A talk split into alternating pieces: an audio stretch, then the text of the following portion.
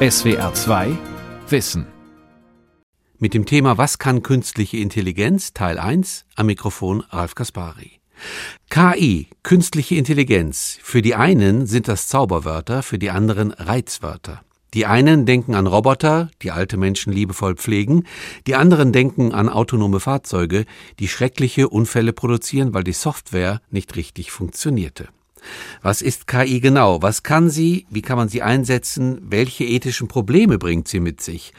Darüber habe ich in zwei Teilen mit Manuela Lenzen gesprochen, Philosophin und KI-Expertin an der Universität Bielefeld. Ich habe sie zuerst gefragt, welche künstliche Intelligenz sie in ihrem Haushalt um sich herum hat. Ich denke, die findet sich vor allem in den Computerprogrammen, mit denen wir arbeiten, also natürlich in den Suchmaschinen. Wir sind etwas zurückhaltend, was die sogenannten klugen Lautsprecher angeht. Sowas haben wir also nicht in der Wohnung. Und auch ein sogenannter kluger Rasenmäher wäre, glaube ich, mit unserer Wiese ein wenig überfordert. Also auch da setzen wir eher noch auf äh, natürliche Intelligenz. Kluge Lautsprecher, das ist Alexa zum Beispiel. Alexa ja, und Co. Genau. Okay. Und dann haben Sie ja wahrscheinlich noch das Smartphone. Das auch, ja. Ist natürlich auch mit künstlicher Intelligenz verbunden. Bei einigen Anwendungen schon, ja. Das zeigt aber, auch wenn das bei Ihnen noch so ein bisschen zurückhaltend ist, künstliche Intelligenz haben wir alle. Sie bestimmt unseren Alltag. Es ist eine wahnsinnig schwierige Frage, finde ich immer, Frau Lenzen, was man unter KI, künstlicher Intelligenz, genau versteht. Können Sie das umreißen? Ja, das ist in der Tat nicht ganz leicht zu beantworten. Künstliche Intelligenz ist eigentlich ein Forschungsfeld, also es ist nicht unbedingt eine bestimmte Technik, sondern es ist ein Projekt und letztlich ein Projekt, von dem man noch nicht genau weiß, wie man es erreichen kann. Also es ist das Projekt, intelligente Maschinen zu bauen. Was ist jetzt eine intelligente Maschine? Da sagt man immer, ja, da sind Maschinen, die Dinge tun können, für die Menschen Intelligenz benötigen. Klingt erstmal ganz plausibel, also solche Dinge tun wie ähm, Sprache verwenden, Sprache verstehen, Bilder erkennen, übersetzen, Lösungen für Probleme finden. Das Problem ist natürlich, dass Menschen eigentlich für alles, was sie tun, Intelligenz benötigen. Wenn ich also etwa eine Divisionsaufgabe löse, benötige ich natürlich Intelligenz. Trotzdem würde ich jetzt nicht sagen, dass mein Taschenrechner eine intelligente Maschine ist. Also der Begriff ist ein bisschen schwierig festzunageln. Es ist ein bunter Strauß von Fähigkeiten, die man erwartet von Maschinen, damit sie intelligent genannt werden können. Das Lernen ist zurzeit sehr prominent das Organisieren von Wissen, das automatische Schlussfolgern.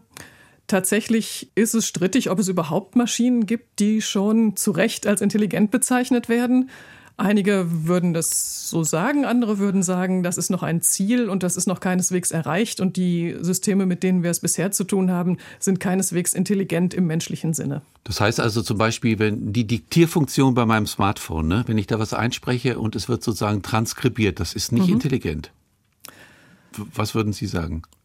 Das ist eine Fähigkeit, die zustande kommt durch den Abgleich von großen Sprachbeständen. Ähm, Systeme des maschinellen Lernens können eben lernen anhand von großen Beständen an Trainingsdaten vorauszusagen, welches Wort in einem Satz als nächstes kommen wird.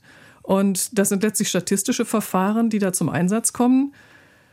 Wenn Sie dieses System dann etwas anderes fragen würden, was ein bisschen neben der Aufgabe liegt, würden Sie feststellen, dass es ein sehr spezialisiertes System ist. Es mhm. kann eben nur genau das. Genau. Und ob man das dann wirklich schon als intelligent bezeichnen würde, ist doch eher strittig. Sie haben gesagt, KI ist ein Forschungsfeld. Das ist sehr interessant, weil wir reden ja immer über bestimmte Systeme, über bestimmte Maschinen. Ist also ein Missverständnis im Grunde genommen, ne? Ja, dieser Begriff künstliche Intelligenz wird auf viele Techniken geklebt, auf viele Systeme, auf viele Maschinen heute geklebt. Es ist ein werbewirksamer Begriff. Er wird bei vielen Dingen sicher auch zu Unrecht verwendet. Da gibt es dann die kluge Zahnbürste oder die intelligente Klobrille und was da so alles unterwegs sein mag. Also nicht überall, wo ähm, ein Internetzugang vorhanden ist, nicht überall, wo Software im Spiel ist, ist künstliche Intelligenz im Spiel. Aber das wirklich genau abzugrenzen, wann man von künstlicher Intelligenz im Unterschied von gewöhnlicher Informatik spricht, das ist nicht so einfach abzugrenzen. Mhm. Die kluge Zahnbürste, die ist deshalb klug, weil sie sich, glaube ich, angeblich den, den Zahngegebenheiten im Mund anpasst und ja, das Zahnfleisch zum Beispiel nicht schädigt. Und das wird als klug bezeichnet, weil sich diese Zahnbürste den individuellen Gegebenheiten im Mundraum des Einzelnen anpasst. Ne? Ja, genau. Also man spricht oft von künstlicher Intelligenz, wenn sich Systeme anpassen können an Gegebenheiten, die sich verändern, wenn man also nicht einen Output starr mit einem Input verbindet, sondern wenn dazwischen irgendwas Interessantes passiert. Man spricht da manchmal von so einem kognitiven Standard-Sandwich. Man hat also einen Input, ja. man hat einen Output und dazwischen muss irgendwie ein interessanter Belag sein.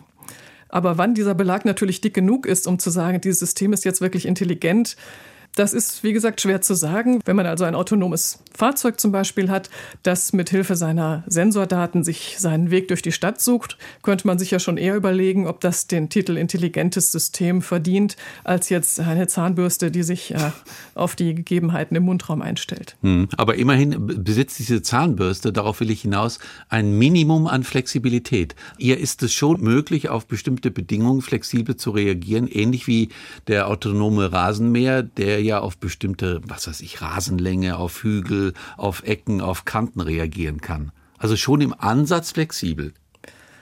Wenn man das als Flexibilität bezeichnen will, dass auf eine bestimmte Gegebenheit eben mit einer bestimmten Reaktion zu reagieren ist. Man hat dann eben nicht nur eine Gegebenheit, wie vielleicht die klassischen Zahnbürsten, die halt immer in der gleichen Art funktionieren und dann dadurch reguliert werden, dass der Mensch dann ein bisschen stärker oder ein bisschen weniger stark drückt, sondern das ein bisschen anpassen kann. Ja. Das Forschungsfeld ist sehr groß. Es gibt sehr viele Arten von Intelligenz. Es gibt vor allen Dingen für mich immer noch das Problem, also wenn wir von Klugheit reden bei Zahnbürsten, das ist ja anthropomorphisierend, also vermenschlichend. Mhm. Gibt es aus Ihrer Sicht immer dieses Grundsatzproblem, wir reden eigentlich immer über unsere Intelligenz, wenn wir über KI reden? Ja, der Mensch ist das einzige Vorbild für Intelligenz, das wir haben plus einiger Tierarten. Da gibt es ja dann wie so ein Übergangsfeld, wo man dann sagen würde, welche Tiere verhalten sich intelligent und bei welchen sind es bloße Reflexe. Tatsächlich ist der Begriff der Intelligenz sehr schwammig. Also es gibt Extreme, wo man sagen würde, das ist mit Sicherheit eine intelligente Leistung. Und dann gibt es aber auch ein ganz großes Feld, von dem man das nicht so genau sagen kann. Also Mensch und Tier stellen nach wie vor Inspirationsquellen für die künstliche Intelligenzforschung dar und natürlich auch Ziele. Es ist ja das intelligente Verhalten, das wir bei Menschen und bei einigen Tieren sehen, das wir gerne in den Maschinen reproduzieren möchten. Mhm. Trotzdem ist die künstliche Intelligenz natürlich nicht darauf festgelegt, es genau so zu machen, wie die Evolution es beim Menschen realisiert hat. Zum einen, weil es bei Mensch und Tier meist noch gar nicht genau genug verstanden ist, als dass man jetzt einfach hingehen könnte und sagen, wir gucken uns an, wie der Mensch sich in der Welt orientiert und das bauen wir der Maschine nach und dann sind wir fertig. Dafür muss man ja erstmal sehr genau verstehen, was in der menschlichen Intelligenz überhaupt vor sich geht. Und das andere ist, dass es natürlich mehrere Wege geben kann, um intelligente Leistungen zu realisieren. Man könnte sich ja durchaus vorstellen, dass die Evolution, die immer mit dem arbeiten muss, was einfach schon da ist, einen umständlichen Weg gewählt hat und dass ein Techniker, der jetzt auf dem weißen Blatt eine neue Planung beginnt, einen einfacheren, einen kostengünstigeren Weg findet, um das Gleiche zu realisieren. Also auch da solange es darum geht, Systeme zu bauen, die Spezialisten sind, die eben bestimmte Dinge in einer ausreichenden Qualität leisten, etwa ja. Bilderkennung oder Übersetzung, muss man jetzt nicht unbedingt auf den Menschen schauen, sondern man versucht einfach genau diese Fähigkeit so gut wie möglich zu realisieren. Wenn man aufs große Ganze schaut, die Flexibilität, die der Mensch aufbringt, der eben nicht nur Bilder erkennen oder nur Schach spielen oder nur übersetzen kann, sondern von allem ein bisschen. Vielleicht nicht so gut wie ein spezialisiertes System das kann. Er muss sich dann im Schach oder im Go geschlagen geben. Aber dafür kann der Mensch eben ganz viele Dinge so einigermaßen. Er kann natürlich Smalltalk machen, Pizza backen, Fahrrad fahren. Und er kann rechnen und ein bisschen Schach spielen und dergleichen. Diese Flexibilität, wie man die in einer Maschine erreichen kann, ist eigentlich bislang nicht klar. Und da schauen die KI-Forscher immer wieder auf den Menschen als Vorbild, um zu sehen, was ist da eigentlich, was uns immer noch fehlt. Mhm. Also man hat so in den 50er Jahren mit so einem ganz klassischen Intelligenzbegriff angefangen und hat gedacht, intelligent, das sind halt solche Dinge wie ähm, Schachspielen, wie äh, Rechnen, wie geometrische Figuren im Kopf drehen, so das, was so klassische Intelligenztests eigentlich testen. Und das sind Dinge, die uns schwerfallen. Das sind Dinge, die wir aktiv lernen müssen und von denen wir dann meistens auch ausbuchstabieren können, wie wir sie eigentlich fertigbringen. Wahrscheinlich könnten Sie mir erklären, wie Sie eine Divisionsaufgabe lösen, einfach weil Sie das in der Schule Schritt für Schritt gelernt haben. Das kann man einer Maschine relativ leicht einprogrammieren, dass die Maschine das dann eben auch leistet. Aber diese ganzen Dinge, die wir eben auch so können, das Gesicht eines Freundes in einer Menschenmenge erkennen, da wissen wir einfach gar nicht, wie wir das genau machen. Und man hat festgestellt, man kann bei diesen abstrakten Tätigkeiten anfangen, das, wofür Menschen als intelligent gelobt werden, anerkannt werden. Und was man dann bekommt, sind Schachautomaten, sind Expertensysteme, aber keine intelligenten Maschinen. Und dann hat man sich immer wieder gefragt, was fehlt denn eigentlich noch und hat versucht, immer mehr und mehr zu ergänzen. Und in dem Prozess hat man eigentlich auch den Begriff von Intelligenz sehr stark aufgeweitet. Also man hat festgestellt, dass ein Körper dazugehört, dass ähm, eine Umwelt dazugehört, in der ein Körper sich orientiert, dass Mitmenschen dazugehören, mit denen ein Mensch aufwächst, mit denen er sprechen lernt, die ihn erziehen und dergleichen. Und es scheint so zu sein, dass man das nicht einfach weglassen kann und trotzdem intelligente Maschinen bauen.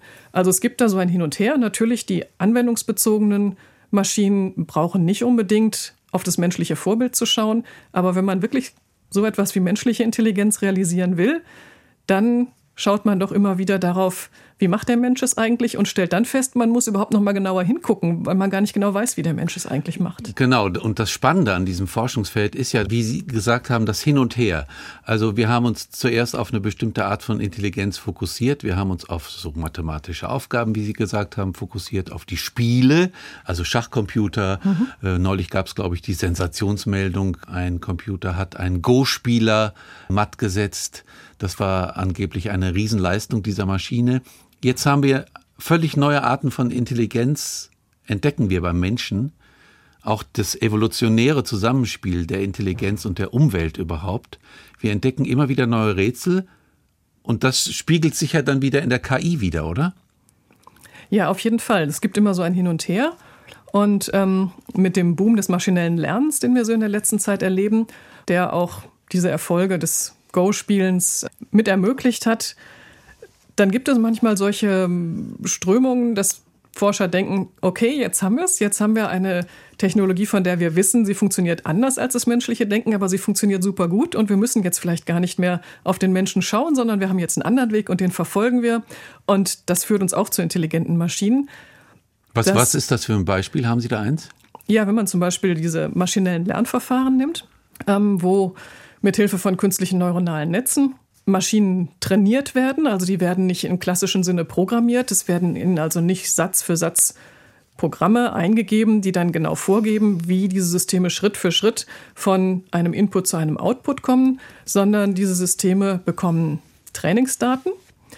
Und diese Trainingsdaten sollen zum Beispiel erkennen lernen, was auf einem Bild zu sehen ist. Ein solches System bekommt dann zum Beispiel als Eingabedaten die Pixel eines Hundebildes und diese Daten laufen dann durch sogenannte Schichten eines künstlichen neuronalen Netzes. Das klingt biologischer als es ist. Tatsächlich geht es dabei um Gleichungen, um Rechenknoten, in denen Gleichungen gelöst werden und die miteinander verbunden sind. Wenn diese Daten jetzt durch diese Rechenknoten durchfließen, die miteinander verbunden sind und die Verbindungen zwischen diesen Knoten sind gewichtet, das heißt, sie tragen nicht alle dasselbe zum Ergebnis bei, von dem einen Knoten zum anderen wird vielleicht auf der einen Verbindung das Ergebnis verdoppelt, auf der nächsten ist halbiert und auf der nächsten wird es mal 1,5 gerechnet.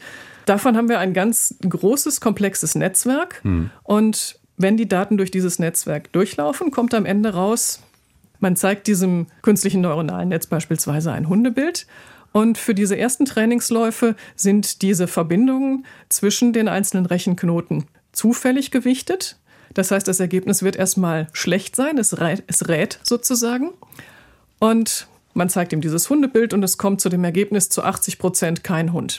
Dann ermittelt man diesen Fehler, schickt den in dieses System zurück und sagt, okay, mach nochmal. Und beim nächsten Mal ist er sich vielleicht nur noch zu 60 Prozent sicher, kein Hund. Mhm. Und das macht man wieder und wieder und wieder, tausendmal, zehntausendmal, immer wieder mit neuen Bildern. Und wenn man das oft genug macht, wird dieses System sich im Laufe dieses Prozesses von Versuch und Korrektur seine innere Struktur so zurechtrütteln, dass es Hundebilder erkennen kann. Auch Bilder, die es in diesem Trainingsprozess nicht gesehen hat. Man kann diesem System dann also neue Bilder, neue Daten zeigen und es wird einem sagen, was darauf zu sehen ist. Das ist ja spannend, aber das Interessante daran ist wiederum, Sie haben zwei Begriffe genannt, neuronale Netze und Mustererkennung. Und das sind für mich auch, vielleicht liege ich falsch, aber auch diese neuen Forschungsfelder der Neurowissenschaft, weil die verstärkt ja auch analysiert, wie wir Muster erkennen, warum wir Muster erkennen und wie neuronale Netze funktionieren. Also das hat ja dann wirklich wieder ist zurückgespiegelt worden in die in die KI-Entwicklung. Ja, auch da gibt es natürlich ein Geben und Nehmen von Erkenntnissen über das menschliche Gehirn und Erkenntnissen aus der KI-Forschung. Jetzt muss man sich von diesem Begriff künstliche neuronale Netze nicht so sehr täuschen lassen. Also es ist eine Technik, die grob angelehnt ist an die Struktur des Gehirns. Hm. Es ist aber wirklich sehr vereinfacht. Also Neuronen können viel mehr als nur von dem einen Knoten zum nächsten jetzt irgendwie eine Information weiterleiten. Das ist also wirklich sehr stark abstrahiert, sehr stark vereinfacht. Aber die grundlegende Idee ist schon dieses Wire together, fire together. Also wer also zusammenhängen zusammen, und zusammen feuern. Genau, zusammen wer häufig arbeiten. zusammen äh, feuert, dessen Verbindungen werden verstärkt. Genau. Und, genau. Das ist schon die Grundidee, die ist auch gar nicht so neu, die geht auf die 40er Jahre schon zurück. Dass man jetzt die Erfolge dieser Technik sieht, liegt eigentlich daran, dass man eben sehr große Datenmengen braucht, um diese Systeme wirklich zu trainieren mhm. und dass man sehr kräftige Rechner braucht, damit diese Trainingsprozesse auch gerechnet werden können. Und man hat natürlich inzwischen auch bessere Algorithmen, als man die in den 50er Jahren etwa hatte. Ja, und sieht eben inzwischen, dass diese Systeme angewandt werden können in Übersetzungen, in Transkription von Texten, beim Go-Spielen. Also in ganz vielen Bereichen sind diese Systeme aktiv. Dieser Boom der künstlichen Intelligenz geht eigentlich auf die Fortschritte in diesem Bereich des maschinellen Lernens zurück manchmal so weit, dass künstliche Intelligenz mit lernenden Systemen gleichgesetzt wird. Das ist ein bisschen sehr verengt. Also künstliche Intelligenz hat auch noch ganz viele andere Bereiche. Die Wissensgrafen, Automated Reasoning. Was ist da, das? Man versucht dem System beizubringen, automatisch Schlüsse aus vorhandenen Wissensbeständen zu ziehen. Beispiel? Sonst klingt es so abstrakt. Ja, man gibt etwa das Wissen, das ein Experte über einen bestimmten Bereich hat, in einer geordneten Form diesem System vor. Und dieses System kann dann entweder bei einer Anfrage die wichtigen Daten, die zu einem Thema gehören, rausfischen oder es kann konkrete Fragen beantworten. Ach so, das mhm. Beispiel. also wir nehmen das Beispiel Klima, Klimaforscher, der gibt seine Expertise in ein System ein, oder? Meinen Sie sowas? Klimaforscher verwenden das eigentlich vor allem zur, für Simulationen. Ja, zur von, Modellierung von, zur, von zur Modellierung von genau. Klimaentwicklung, genau. ne? Ja, Erderwärmung von, zum Beispiel. Ja, genau. Von okay, Sie meinten was anderes dann noch. Ja, es geht darum, dass indem man Wissensbestände, also Wissen über einen bestimmten Bereich sammelt, so dass eine Maschine ein Programm diese Bestände durchsuchen kann und kann dann zum Beispiel die wichtigen Informationen zu einem bestimmten Gebiet für eine Anfrage dann heraussuchen. Mhm. Okay, äh, wir müssen noch ganz kurz sagen, weil Sie eben das Lernen und die Synapsen angesprochen haben. Lernen im Gehirn funktioniert so, also wenn wir etwas gelernt haben, werden dadurch bestimmte Synapsenverbindungen eindeutig gestärkt. Die werden wirklich dicker und man sieht das auch. Ja. Ne? Und das nennt man, glaube ich, Bahnung wenn ich da richtig liege und sowas könnte man auf den Computer, auf das KI-Lernen auch übertragen. Wir haben jetzt über neuronale Netze und Mustererkennung gesprochen und ähm, ich habe Sie jetzt auch so verstanden, das ist schon so eine Art Modeerscheinung, das ist schon ein ganz wichtiges Forschungsfeld. Meinen Sie damit zum Beispiel diese ganzen Systeme, die zum Beispiel in der Medizin vielleicht Anwendung finden könnten, ich weiß gar nicht, ob sie schon in der Anwendung sind, die anhand von Röntgenbildern sehen können, ob jemand Lungenkrebs hat oder nicht? Das gehört dazu. Also gerade die Bilderkennung ist ein Bereich, in dem diese lernenden Systeme zum Einsatz kommen.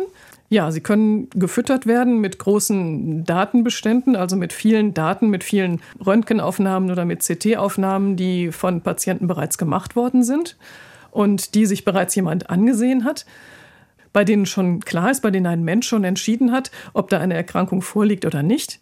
Und wenn es genug solcher Bilder gibt, kann so ein System dann durchaus lernen, krankhafte Erscheinungen dann zu erkennen, sei es Hautkrebs, sei es Lungenkrebs, seien es andere Veränderungen. Ja, es gibt immer wieder Wettbewerbe, in denen Menschen, Ärzte antreten gegen solche Systeme und die schlagen sich nicht schlecht. Ach so, die gibt es wirklich schon? Ja, die gibt es ja, ja, klar, die gibt es okay. auf jeden Fall. Und es wird dann immer wieder berichtet, dass diese Systeme genauso gute, manchmal auch bessere äh, Ergebnisse produzieren wie die Ärzte. Wissen man, Sie schon, ob diese Systeme in der klinischen Praxis angewendet werden?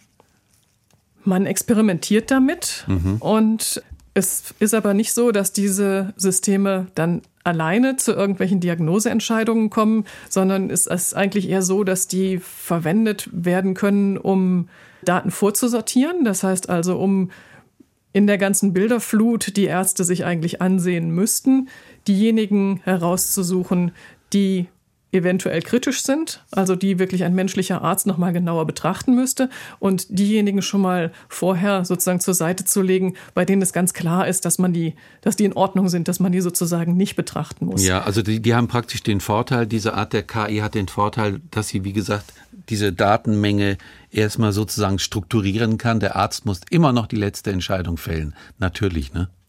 Ja, auf jeden Fall.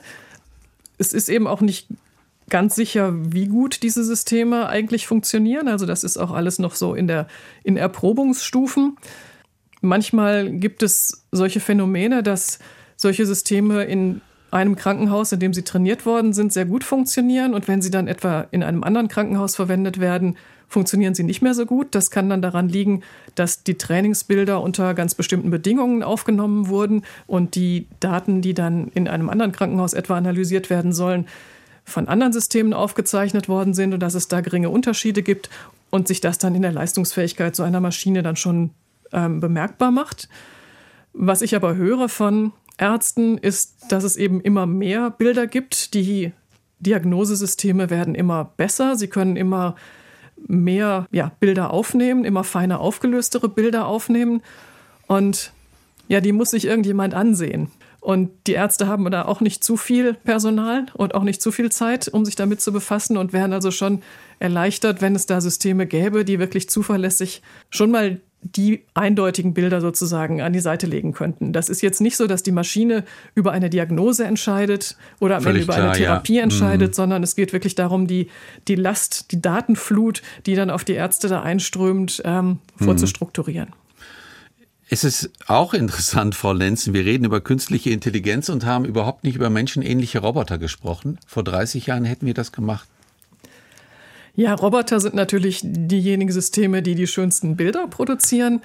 Das ist vielleicht auch das, woran man als erstes denkt, weil man diese ganzen Filme im Kopf hat, diese ganzen Science-Fiction. Da manifestiert sich künstliche Intelligenz ja nicht immer, aber doch sehr oft in Robotern, die Aussehen entweder, wie wir, oder? Ja, die aussehen wie wir, die entweder wunderschöne Frauengestalten mhm. darstellen, die dann der Held natürlich dann äh, in der letzten Szene dann irgendwie ähm, um die Ecke befördern muss, mhm. was dann diese ganze Verwirrung von Mensch begegnet menschenähnlicher Maschine einfach nochmal zum, zum Ausdruck bringt. Also es ist ja auch ein Bereich, in dem man sehr schöne Bilder zeigen kann und in dem man sehr viele Geschichten über eben diese Verwirrungen, die da zustande kommen können, erzählen kann. Ähm, natürlich gibt es Roboter und die künstliche Intelligenz ist auch für die Robotik sehr interessant, denn je flexibler ein Roboter ist, desto besser kann man ihn natürlich einsetzen. Ein klassischer Industrieroboter, der hinter Absperrgittern am Fließband festgeschraubt ist und immer nur genau eine Bewegung macht und gar nicht sieht, was er zum Beispiel ergreift, sondern einfach nur darauf eingestellt ist, genau dorthin zu greifen und dieses Stück genau dorthin zu legen der ist natürlich aufgeschmissen, wenn das Werkstück mal ein bisschen woanders liegt. Wenn man dann ein System hätte, das sich ein bisschen orientieren kann, das dann hinschauen kann und sich korrigieren kann, ist das natürlich ein Vorteil. Aber die Robotik bringt natürlich dann einfach nochmal ganz andere Schwierigkeiten mit sich als Software. Also man hat die ganzen Softwareprobleme der Intelligenzentwicklung und hat obendrauf noch die Steuerung des Körpers, die Orientierung im Raum, die Energieversorgung, die Wahrnehmung. Also alle diese Dinge kommen noch dazu. Natürlich ist die Robotik ein Forschungsfeld, das ebenfalls boomt, sowohl was die sogenannten Cobots angeht, also Roboter, die kollaborativ neben dem Menschen, mit dem Menschen arbeiten können. Also Pflegeroboter zum Beispiel? Pflegeroboter sind auch ein großes Thema, mhm. wird meiner Ansicht nach aber auch ein bisschen gehypt. Also, dass tatsächlich Roboter den Menschen pflegen, also wirklich den Menschen anfassen und am Menschen direkt arbeiten, am Ende auch noch Spritzen setzen oder dergleichen, das ist noch nicht zu sehen. Was die tun können, ist die Wäsche in die Wäscherei bringen oder solche Dinge. Das kann man sich eher vorstellen. Aber dass tatsächlich ähm, diese Roboter eben am Menschen arbeiten, soweit ist man da noch nicht. Das gilt eigentlich für diesen gesamten Bereich der sogenannten sozialen Robotik. Das sind also Roboter, die eben nicht in der Industrie, in den Fabriken stehen, sondern das sind dann Roboter, die dem Menschen begegnen, die uns vielleicht irgendwann mal in unserem Haushalt unterstützen sollen, die vielleicht alte Menschen betreuen sollen. Da ist man doch noch sehr am Anfang. Also es gibt da so einige Roboter, die dann aber eher Unterhaltungsprogramme, vielleicht ein paar Reha-Übungen vormachen können, die ein bisschen sich unterhalten können, die mal ein paar Animationsfragen stellen können, aber die sind noch längst nicht so flexibel, wie man es sich wünschen würde, scheitern im Zweifelsfalle an Treppenstufen, an Teppichkanten und an diesen ganzen, an der ganzen Komplexität der Welt einfach. Die Roboter hängen die Leiste dessen, was da erreicht werden muss, von der KI-Forschung noch einmal ein ganzes Stück höher. Aber ja. natürlich ist es ein boomendes Forschungsfeld und da mhm. werden ja auch viele Erwartungen reingesetzt, dass da viel passiert in der Zukunft. Aber Sie haben recht, also der Begriff Pflegeroboter, der ist schon völlig daneben, weil es, es wird ja dann nichts gepflegt. ne? Nein, also dass man jetzt wirklich und einen Empathie, Roboter sich vorstellt, der eh verbindet vor. oder ja. der wäscht oder der Gibt's füttert, mhm. das kann man sich noch nicht vorstellen. Die sind nicht sicher genug, die sind nicht feinfühlig genug. Ganz abgesehen von dieser ganzen Frage, möchte man das überhaupt? Also ist das ein Bereich, den der Mensch sich vorbehalten möchte? Oder ist das vielleicht wirklich ein Bereich, wo man sich vorstellen könnte, das sollen Maschinen übernehmen? Das sind ja Fragen, die noch zusätzlich zu den technischen Problemen geklärt werden müssen. Darüber reden wir gleich nochmal im zweiten Teil. Soweit erstmal vielen Dank, Frau Lenzen, für den ersten Teil. Gerne. Das war die SWR2 Aula. Was kann künstliche Intelligenz? Teil 1. Sie hörten ein Gespräch mit Manuela Lenzen, Philosophin und KI-Expertin an der Universität Bielefeld. Kann man Lügner an ihrer Wortwahl erkennen? Wie kann man das Tor zur Hölle schließen? Das gibt's wirklich. Schwarz mit weißen Streifen oder weiß mit schwarzen Streifen? Welche Farbe haben Zebras denn nun? Witzige Nerd-Themen, kurioses Wissen, Zeug, was ihr nie wieder braucht, worüber ihr aber definitiv immer wieder sprechen könnt. Bei Fakt Up gehen wir diesen Sachen auf den Grund. Bei uns bekommt ihr immer die aktuellsten News aus der Wissenschaft und definitiv was zum Lachen. Und nebenbei, etwas lernen könnt ihr natürlich auch. Fakt Up, eine Woche Wissenschaft gibt's immer freitags. Abonniert uns in der ARD Audiothek und überall, wo es Podcasts gibt. SWR 2 Wissen. Manuskripte und weiterführende Informationen zu unserem Podcast und den einzelnen Folgen gibt es unter swr2wissen.de.